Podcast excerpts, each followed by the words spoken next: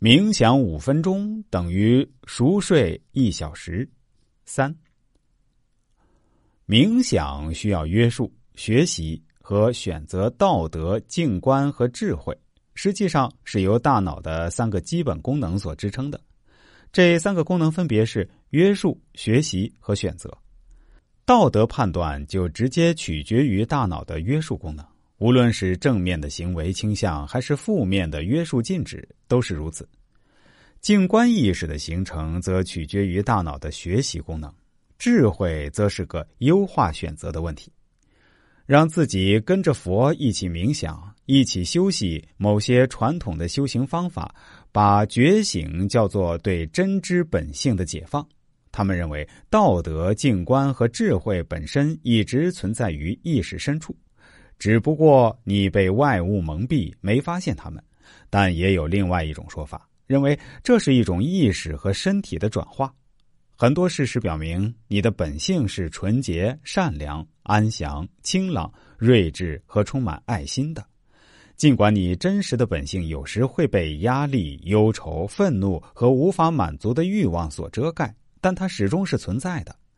只有和自己的意识以及身体一起努力，进行自我完善，同时根除那些阻碍自我完善的陋习，站在自己一边，掌握自己的未来，要改变过去是不可能的，甚至连改变现在都不可能。对过去和现在全盘接受是我们唯一的选择，但是对于未来，学会冥想，进而优化大脑，你的确可以播撒美好的种子。一个基本的道德原则是：你对于某人拥有的权利越大，你对他的义务也就越大。毫无疑问，你自己对自己的权利最大，对自己的义务也越大。生活就掌握在你自己的手中，将来会怎样，完全取决于你自己，取决于你到底有多在乎他。反反复复的进行这样微小的调整和锻炼，时间一长就会有明显效果。实际上，和有意识进行个人成长训练或修行一样，日常行为也蕴含着大量的机会，可以对你的大脑进行由内而外的优化。在这个很多事儿都是你无法控制的世界上，你的确有这样美好的能力。一滴雨水或许没有巨大的威力，但是无数雨滴汇成涓涓细流，随着时间的推移，就可能开山裂石。冲击出美洲大峡谷这样的世界奇迹。要想一步一步实现上述过程，你就必须站在你自己这一边。世界悬在刀锋上，我们可不能悬在刀锋上。